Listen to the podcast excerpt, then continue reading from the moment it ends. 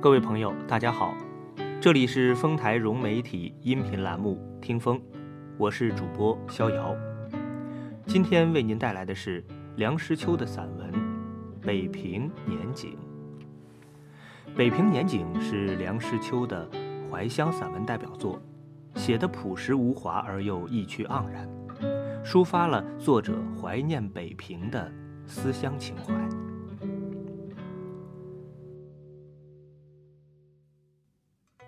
祭灶过后，年关在耳。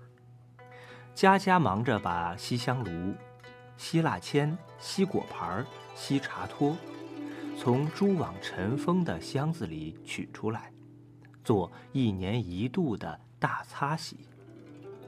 宫灯、纱灯、牛角灯一齐出笼。年货也是要及早备办的。这包括厨房里用的干货，拜神祭祖用的苹果、干果等等。屋里供养的牡丹、水仙，孩子们吃的粗细杂拌。蜜供是早就在白云观定制好了的，到时候用纸糊的大筐篓一碗一碗的装着送上门来。家中大小出出进进。如中疯魔，主妇当然更有额外负担，要给大家置备新衣、新鞋、新袜。尽管是布鞋、布袜、布大衫，总要上下一心。祭祖先是过年的高潮之一，祖先的影像悬挂在厅堂之上，都是七老八十的。有的撇嘴微笑，有的金刚怒目，在香烟缭绕之中享用着。这时节，孝子贤孙叩头如捣蒜，其实亦不知所谓何来。慎终追远的意思不能说没有，不过大家忙着的是上供、拈香、点烛、磕头，紧接着是撤供，围着吃年夜饭。来不及慎终追远。吃是过年的主要节目，年菜是标准化了的，家家一律。人口旺的人家要进全猪，连下水带猪头，分别处理下咽。一锅炖肉，加上蘑菇是一碗，加上粉丝又是一碗，加上山药。又是一碗大盆的芥末墩儿、鱼冻、肉皮、辣椒，成缸的大腌白菜、芥菜疙瘩，管够。初一不动刀，初五以前不开市，年菜非囤积不可。结果是年菜等于剩菜，吃倒了胃口而后已。好吃不过饺子，舒服不过倒着，这是乡下人说的话。北平人称饺子为煮饽饽，城里人也把煮饽饽当做好东西。除了除夕宵夜不可少的一顿之外，从初一至少到初三，顿顿煮饽饽，只把人吃得头昏脑胀。这种疲劳填充的方法颇有道理。可以使你长期的不敢再对煮饽饽妄动食指，只等到你淡忘之后，明年再说。除夕宵夜的那一顿还有考究，其中一只要放进一块银币，谁吃到那一只主交好运。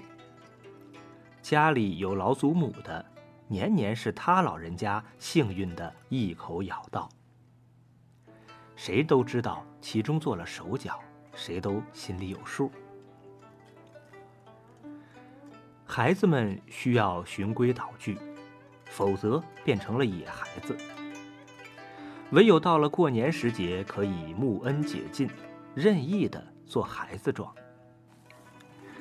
除夕之夜，院里撒满了芝麻节儿，孩子们践踏的咯吱咯吱响，视为踩碎。闹得精疲力竭，睡前给大人请安，视为辞岁；大人摸出点什么作为赏机，视为压岁。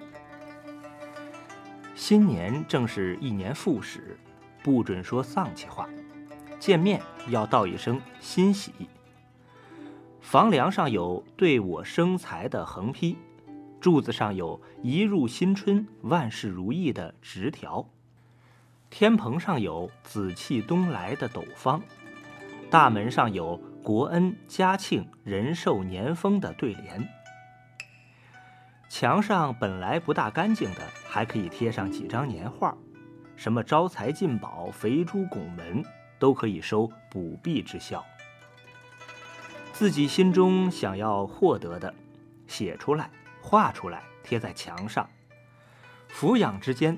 仿佛如意算盘业已实现了。孩子们玩花炮是没有腻的，九龙斋的大花盒，七层的、九层的，花样翻新，只把孩子看得瞪眼炸舌。